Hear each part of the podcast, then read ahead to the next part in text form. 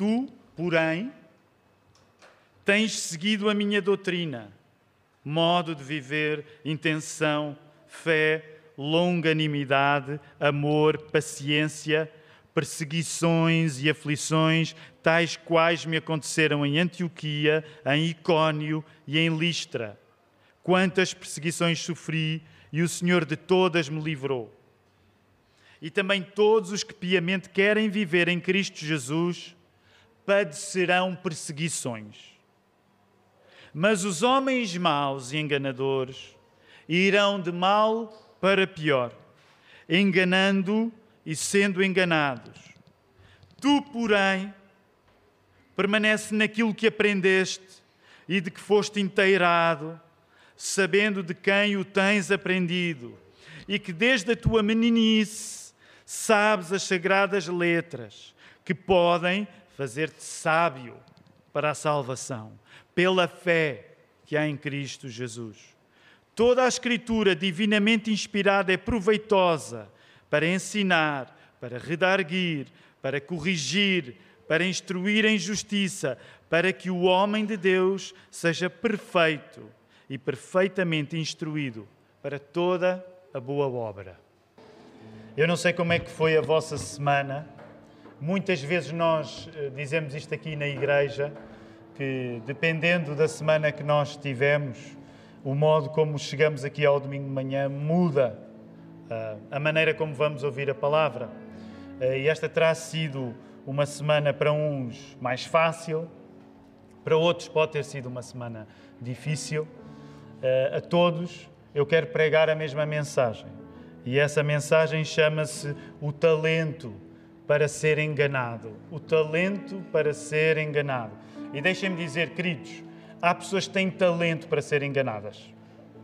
Têm talento para ser enganadas. E tu, provavelmente, se o tens, envergonhas-te desse talento e não queres ter esse talento. E eu hoje quero contribuir, contribuir com a palavra aberta para que tu não tenhas o dom, o talento de ser enganado. E o segredo para manteres o talento de ser enganado, que é aquilo que nós não queremos fazer.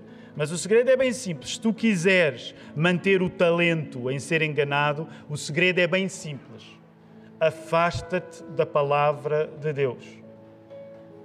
Se tu queres ser enganado, afasta-te da palavra de Deus.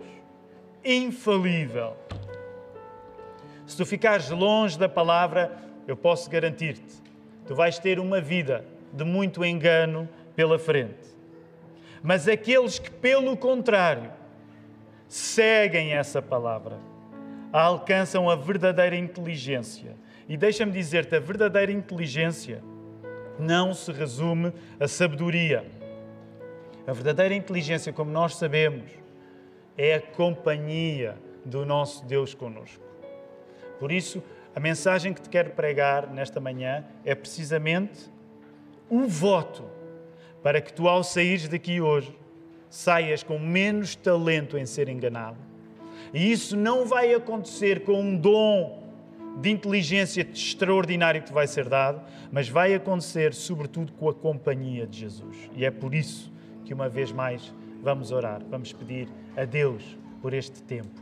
Senhor, obrigado por estarmos juntos. Senhor, obrigado por todos os obstáculos que conseguimos transpor para estar juntos. Senhor, obrigado porque o fazemos em liberdade. Senhor, obrigado porque o fazemos em segurança. Senhor, obrigado por tantas bênçãos que existem só pelo facto de nós aqui nos reunirmos no nome de Jesus. Não nos deixes aliados de contar essas bênçãos. Não nos deixes longe do nosso coração aquecer agora que a tua palavra se abre para nós. Dá-me por isso a capacidade, Senhor, de a pregar com fidelidade, com cuidado e com coragem, e que ela nos esteja a alimentar. E ainda hoje é mais especial porque uh, a nossa boca vai poder mastigar o pão, vamos poder provar o vinho, e sabemos que todas estas coisas não são ideias ou teorias apenas, são coisas reais, em carne e osso E é isso que nós queremos sentir através do Teu Espírito Santo nesta hora. É a Tua presença em cada um de nós. E oramos isto em nome de Jesus. A igreja pode responder? Amém. Amém. Vamos voltar ao texto. Temos aqui alguns versos. Eu estava a dizer-te que, dependendo da semana que tu tiveste, tu chegas aqui de modos diferentes. E uma das coisas que hoje é interessante é que tu tens algumas afirmações do apóstolo Paulo bem perentórias, bem claras, bem preto no branco. E uma delas, já lá vamos chegar, é a questão do sofrimento. Não dá para nós estarmos a ler esta carta com atenção e, vez após vez, não nos apercebermos que o sofrimento está sempre nesta carta. A última carta que o apóstolo Paulo escreveu na vida, aquilo que muitos chamam, nesse sentido, o testamento que o apóstolo Paulo deixou a Timóteo em particular, mas a todos os cristãos no geral. E uma das coisas que de facto não dá para enxutar deste livro é a questão do sofrimento. A maneira como se fala aí de sofrimento talvez seja hoje especial para ti se tu tiveres passado uma semana com sofrimento. Portanto, se tu tiveres tido uma semana mais difícil, lembra-te que bom teres uma palavra de Deus que não nega a realidade da tua vida. Mas felizmente, felizmente, nós temos muito mais hoje que nos junta aqui do que a comunhão no sofrimento. Alguém é a favor que aquilo que nos junta aqui hoje seja mais do que a comunhão no sofrimento? Há alguém a favor disso? São poucos. A igreja está a dormir, não é? Tu vieste para aqui para comungar de sofrimento. Vamos a isso, vamos deixar que seja a palavra a fazer o caminho. Olha para o texto, e eu quero que tu olhes para o texto daquela maneira diagonal, para te voltares a familiarizar. Olha rapidamente para o texto do verso 10 até ao verso 17.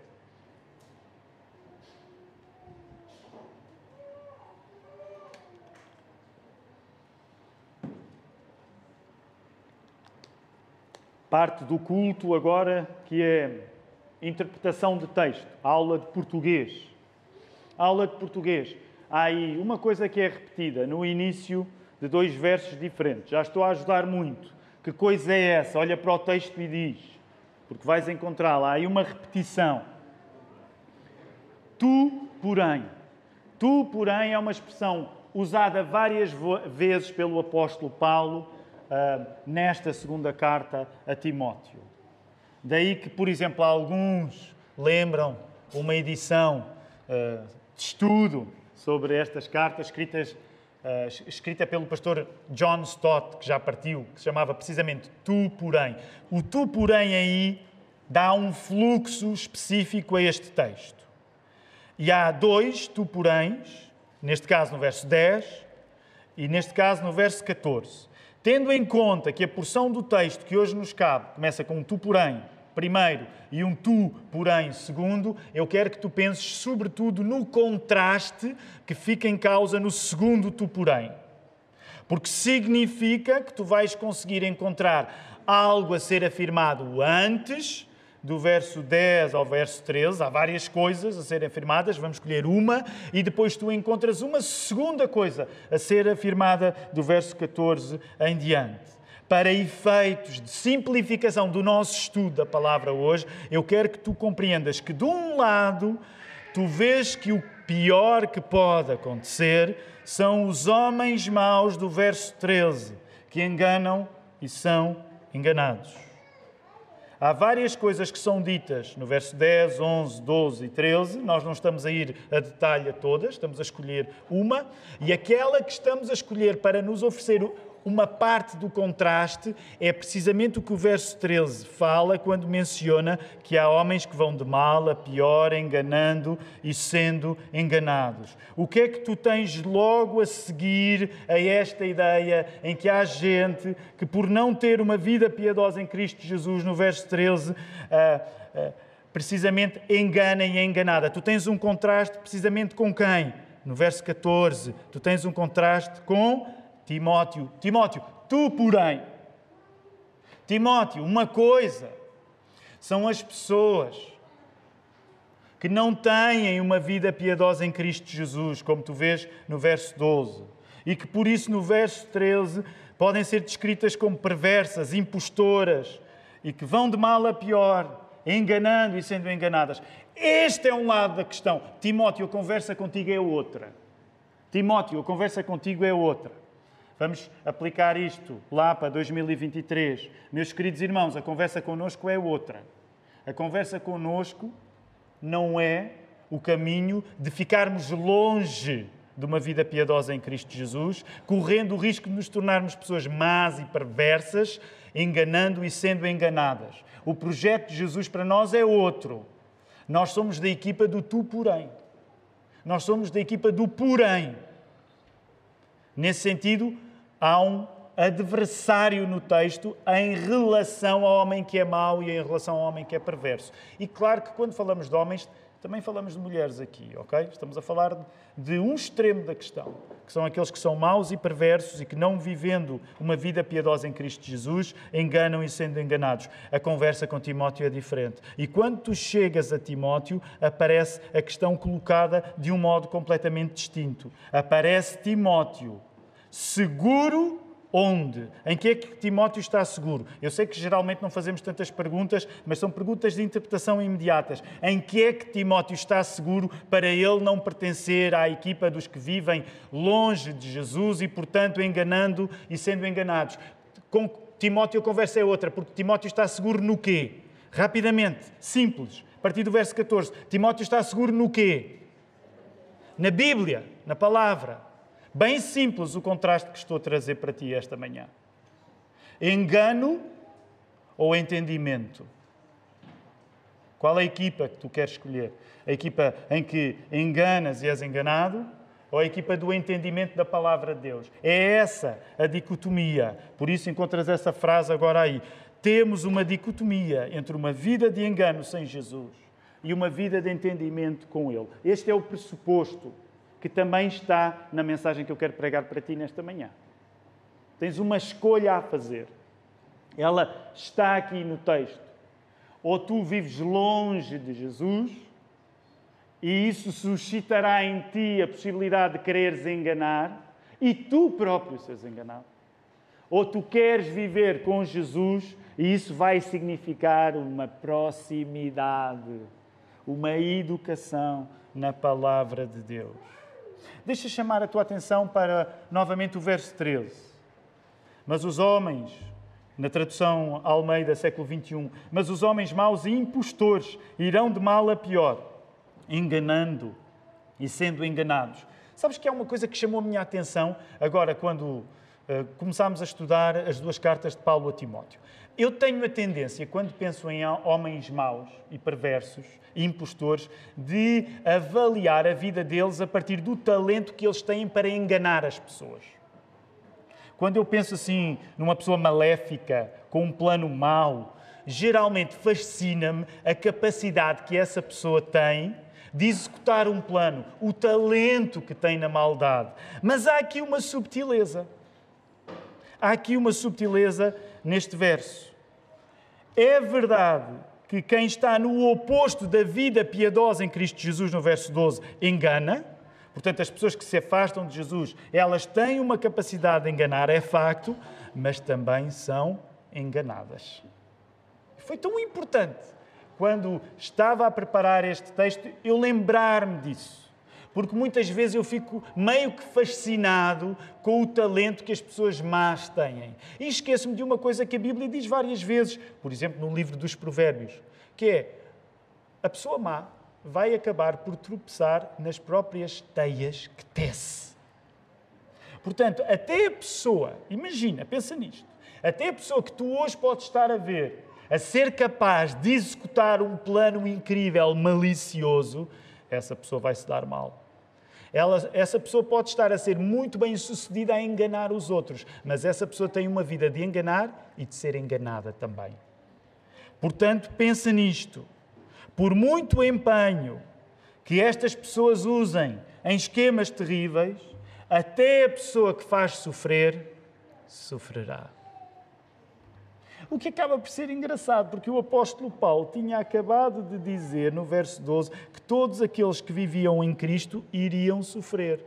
Mas acaba por ser sugerido aqui no verso 13 uma coisa interessante, que é: não julgues que o segredo então para não sofrer é viver longe de Jesus, porque aqueles que vivem longe de Jesus enganam, mas vão ser enganados. Portanto, eles também vão provar. Eles também vão provar sofrimento.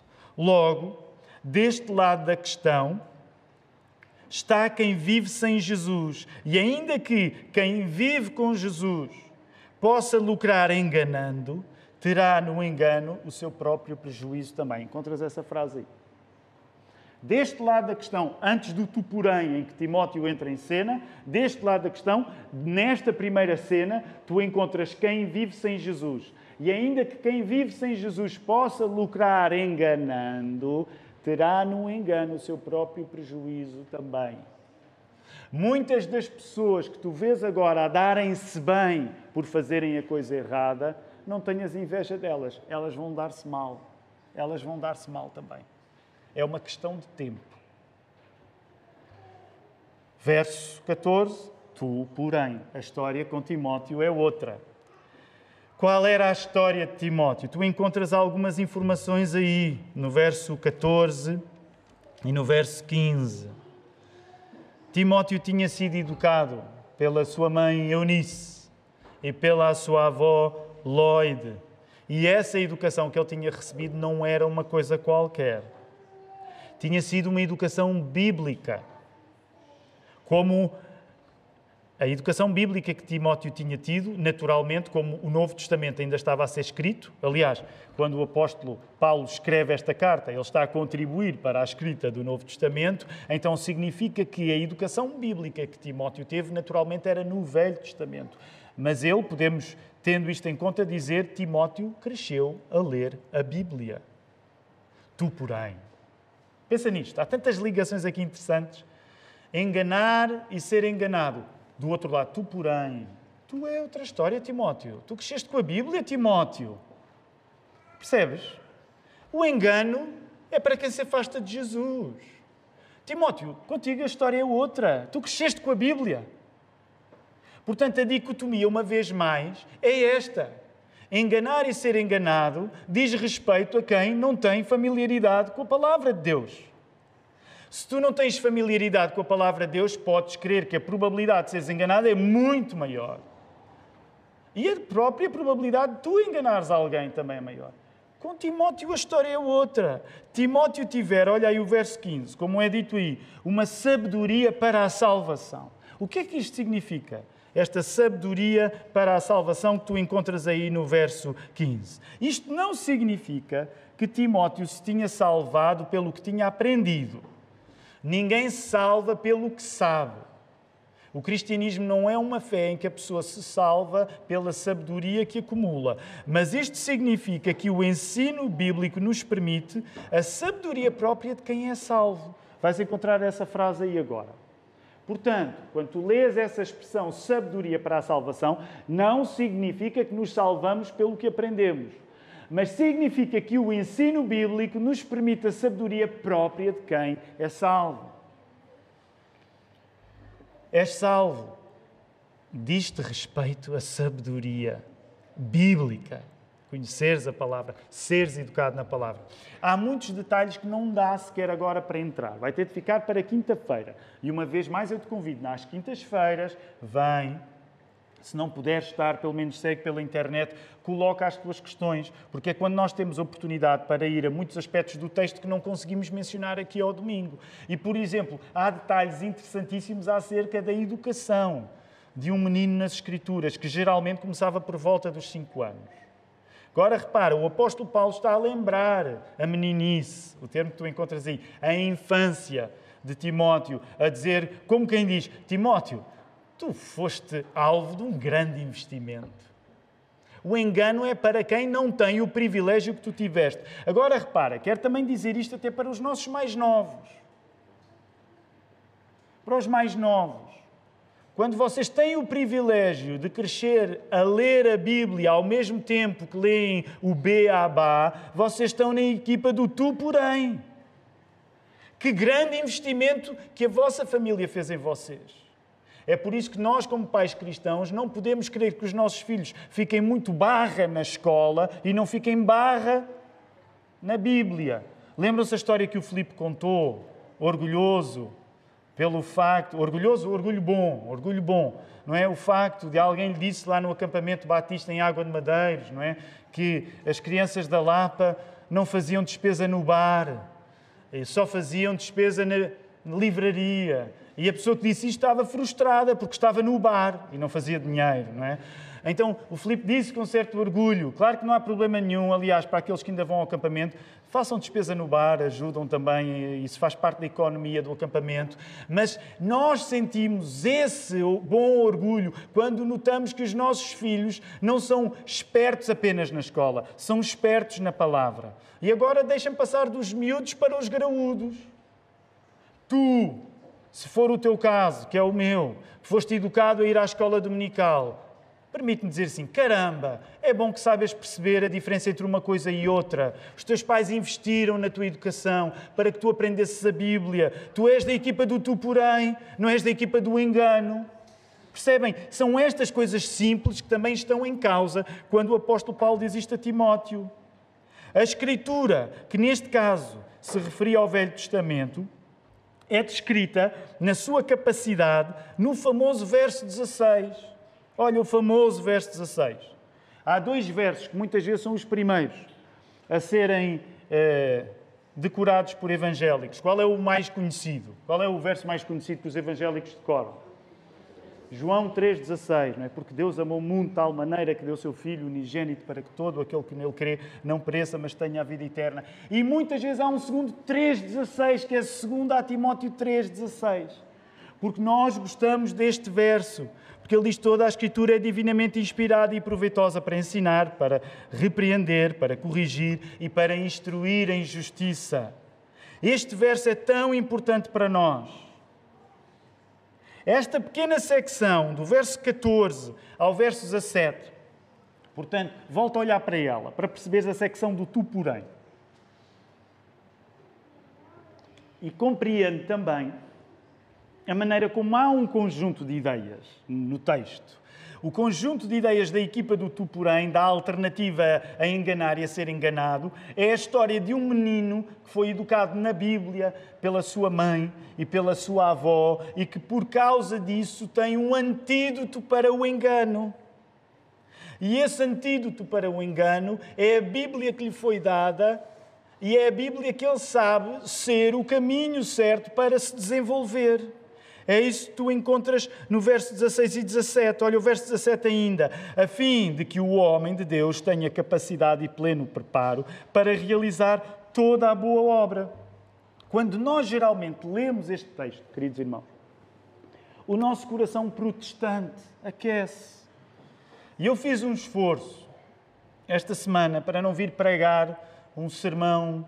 Um, anti o exagero dos nossos dias, não é? O Filipe não resistiu à tentação. Ele no primeiro sermão acabou ali bem protestante e eu não vou conseguir resistir também. Portanto, eu vou tentar não falar de nada em particular, mas tu percebeste tudo o que eu estou a dizer sem mencionar nada. Até porque como é que tu queres que um pregador protestante pregue este texto sem se sentir mais inflamado durante esta semana?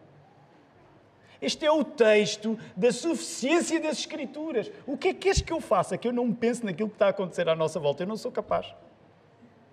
Eu não quero estar aqui a mandar indiretas, mas eu, sinceramente, não sou capaz de pregar no texto que explicitamente fala na suficiência das Escrituras e não ver este contraste durante esta semana. Percebe? O que é que está em causa nesta secção do verso 14 ao verso 17? Nesta secção, nós confiamos no modo como Deus chama gente à salvação e nela mantém essa gente na salvação. Qual é esse modo? Através da Sua palavra. Como é que Deus chama gente à salvação? Através da Sua palavra. Do outro lado está o pessoal que engana e é enganado. Do lado do tu, porém, está Timóteo, que permanece firme na palavra. Do mesmo modo como Timóteo foi educado na Bíblia que tinha, nela encontramos o Salvador Jesus, que se revela diariamente nestes textos da Bíblia, que nos corrigem para sermos justos e, portanto, prontos para as boas obras. Eu sei que é uma frase longa, tu vais encontrá-la aí. E vamos desempacotá-la rapidamente para perceberes o que está aqui em causa, muito resumido. Do mesmo modo como Timóteo foi educado na Bíblia que tinha, nela, nessa Bíblia, ele encontra Jesus, que se revela diariamente nessa mesma Bíblia, para ser corrigido e feito justo. Para o quê? Para ficar com uma cabeça cheia de doutrina? Não, para as boas obras. O programa de Deus é completo. A palavra dá o início à vida nova e certifica-se que essa vida nova é mesmo vida nova através da maneira como tu vives. É esse o esquema que tu encontras aí.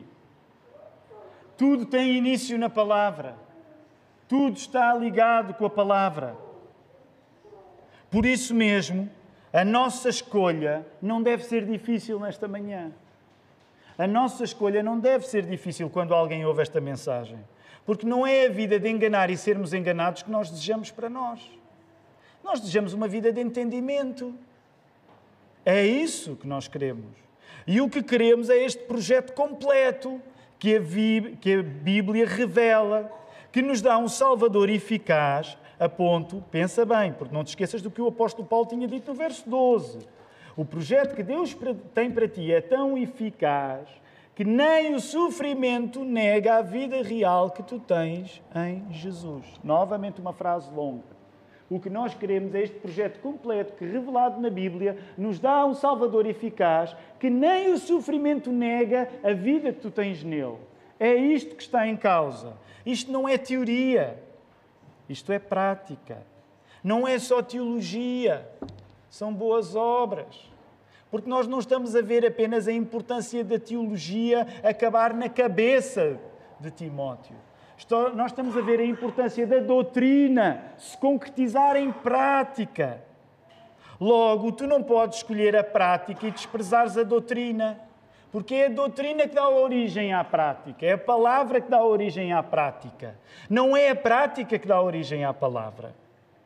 Sem uma visão clara da autoridade que a palavra tem, tu não somente serás enganado, como não serás santo, porque a própria santidade, a própria eficácia das boas obras depende do relacionamento que tu tens com a Bíblia. A autoridade está na palavra. Repara uma coisa: não é a Bíblia que te salva.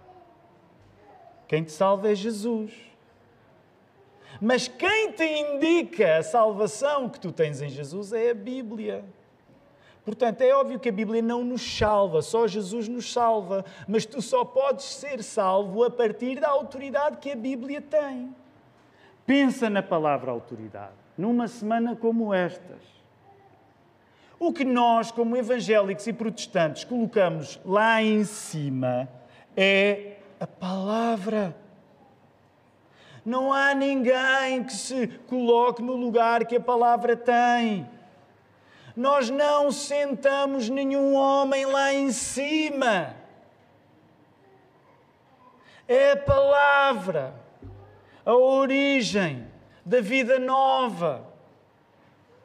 Nós não colocamos ninguém no alto, nem eu. Vocês estão sentados, eu estou em pé.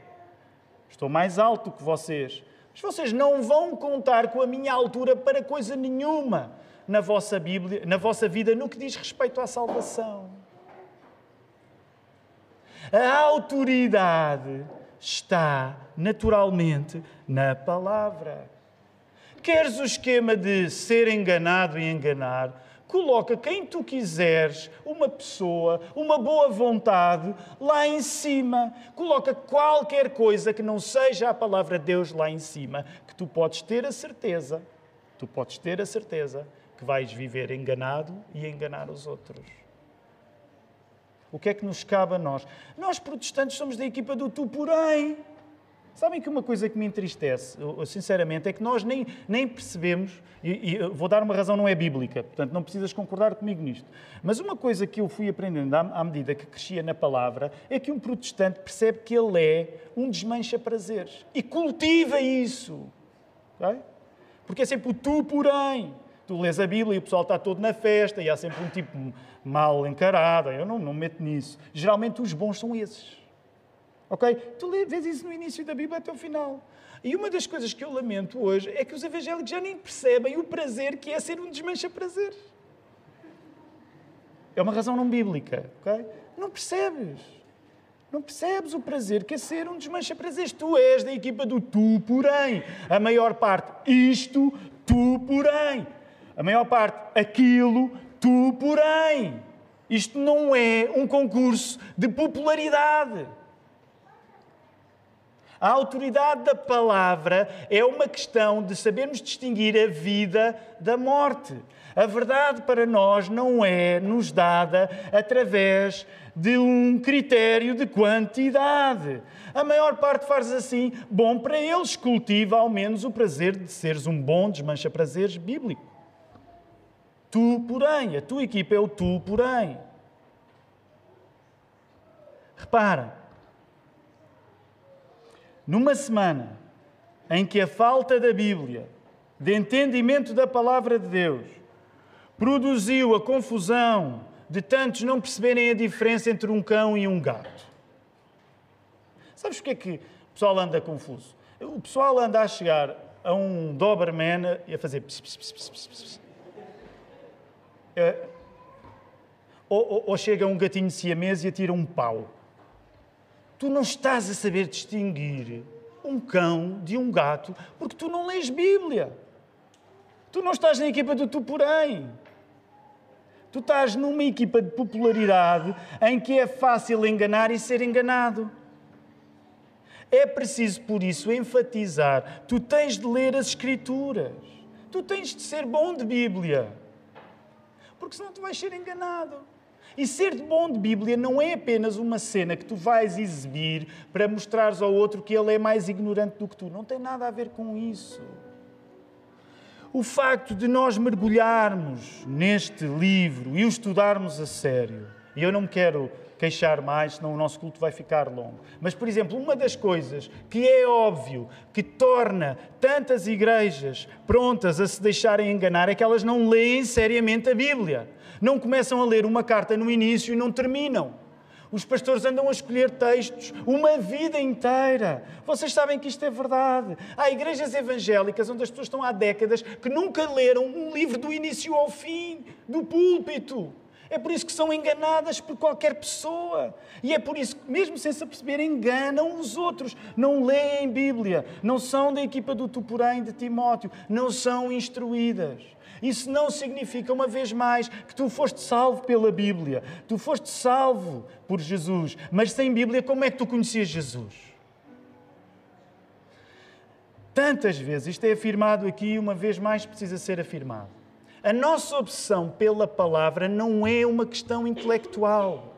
A nossa opção pela palavra é porque quando o mundo é feito pela palavra, o Hugo leu o Salmo 33 logo, logo à entrada hoje no culto. Essa afirmação estava lá. Deus fez tudo pelas suas palavras. Quando o mundo é feito pela palavra, e quando essa palavra se fez pessoa em Jesus, o nosso Salvador, significa que a igreja que é criada pelo sacrifício de Jesus, a palavra segue. A nossa opção protestante pela suficiência da Bíblia não é uma questão intelectual. É uma questão de compreender a grandeza do valor da palavra. Por isso mesmo, como no Velho Testamento os judeus seguiam a palavra e também não tinham nenhum sumo pontífice, é verdade, tinham sacerdotes, mas não tinham nenhum sumo pontífice, os protestantes seguem a palavra sem precisar de um sumo pontífice, porque a palavra é que é o foco da autoridade. Não vamos sentar ninguém lá em cima. O que vamos é fazer parte da equipa do Tu Porém. Lê as Escrituras. Nelas tu vais ganhar não só a inteligência necessária para saber distinguir uma coisa da outra. E tu sabes a maneira como nós repetimos vez após vez isto na Lapa já é enjoativo. A maneira como dizemos assim, o que é que discernimento é? Discernimento é a palavra de Deus a separar uma coisa da outra. Como é que Deus criou o universo? Usando a sua palavra e separando a luz das trevas, o dia da noite, o cão do gato, o homem da mulher. Portanto, discernimento é quando tu és guiado pela palavra de Deus, tu sabes distinguir uma coisa da outra. Quando tu és guiado pela palavra de Deus, tu não és enganado. Claro que podes enganar, mas tu percebes o que eu quero dizer. Quando tu és guiado pela palavra de Deus, tu dizes: Espera aí, isto é a equipa do engano. Minha equipa é a equipa do tu, porém. Encontras essa frase aí. Lê as Escrituras. Nelas ganhas não só a inteligência necessária para saber distinguir uma coisa da outra, o verdadeiro discernimento, mas mais apenas do que uma capacidade de discernir. Tu ganhas a capacidade de viver com Jesus. Portanto, quero terminar este sermão dizendo o produto que eu te estou a vender, e é uma má expressão, eu sei, o produto que eu te estou a vender não é uma coisa para os teus neurónios. É certo que convém que os teus neurónios funcionem enquanto lês a Bíblia. E a melhor maneira dos teus neurónios não funcionarem é tu leres a Bíblia superficialmente, como infelizmente está a acontecer em muito lado no mundo evangélico. Mas quando tu lês a Bíblia, o melhor que te acontece não é as belas sinapses que acontecem dentro do teu cérebro. É a companhia de Jesus. E digo companhia de Jesus mesmo, não são os jesuítas, é a companhia de Jesus. Jesus está ao teu lado. A palavra, o Verbo eterno que se fez pessoa. E tu vais viver com Jesus numa vida que se atesta não na tua inteligência bíblica. Ah, ele sabe muitas coisas da Bíblia. Não, não a inteligência bíblica vai gerar em ti boas obras. E boas obras essas que não se importam de não ser avaliadas por critérios de popularidade da maioria. E era isto como cristão evangélico eu hoje também gostava de dizer a ti. O critério que te vai avaliar não é o da popularidade da maioria, não é o da festa da maioria o critério que te vai avaliar é o critério que está implícito na equipa do tu, porém. É Cristo. É a palavra habitando em ti. Se tu não leres a Bíblia, tu não tens como ser corrigido, como crescer em justiça. É isso que o texto te está a dizer. A pessoa que não tem Bíblia não tem ferramentas para ser corrigida. Ela irá de mal a pior, enganando e sendo enganada. Tu, porém, quando lês a palavra, quando mergulhas a palavra, o que é que acontece contigo? Acontece aí o que diz que a palavra faz. Tu vais ser ensinado, tu vais ser repreendido, tu vais ser corrigido, tu vais ser instruído em justiça. Ai, mas eu não gosto de ser corrigido. Ai, mas eu não gosto de ser repreendido. Mas sabes, é todo o processo de correção e repreensão bíblica que te vai habilitar para tu seres uma pessoa, como diz o verso 17, completa, apta para realizar a boa obra. Toda a correção não é teórica apenas, é aquilo que torna a nossa vida melhor. Quero dizer-te para terminar este sermão: se tu não tiveres uma comunidade como a igreja, onde a Bíblia seja o centro e a Bíblia a sério, a ser estudada a sério, não é um versículo aqui, um versículo acolá, se tu não tiveres essa comunidade, tu não vais poder ser corrigido. Tu vais até eventualmente escapar-te de sofrimentos, porque ser corrigido traz sofrimentos, mas o problema é que vais ter um caminho para um sofrimento ainda maior que é não sequer vais ter boas práticas, porque a boa prática, as boas obras nascem do facto de Jesus nos corrigir com a Bíblia aberta em igreja. Não é um programa fácil, não é um programa popular, não é o programa da multidão. E daí? Tu, porém, tu, porém. Vamos louvar o nome do nosso Deus.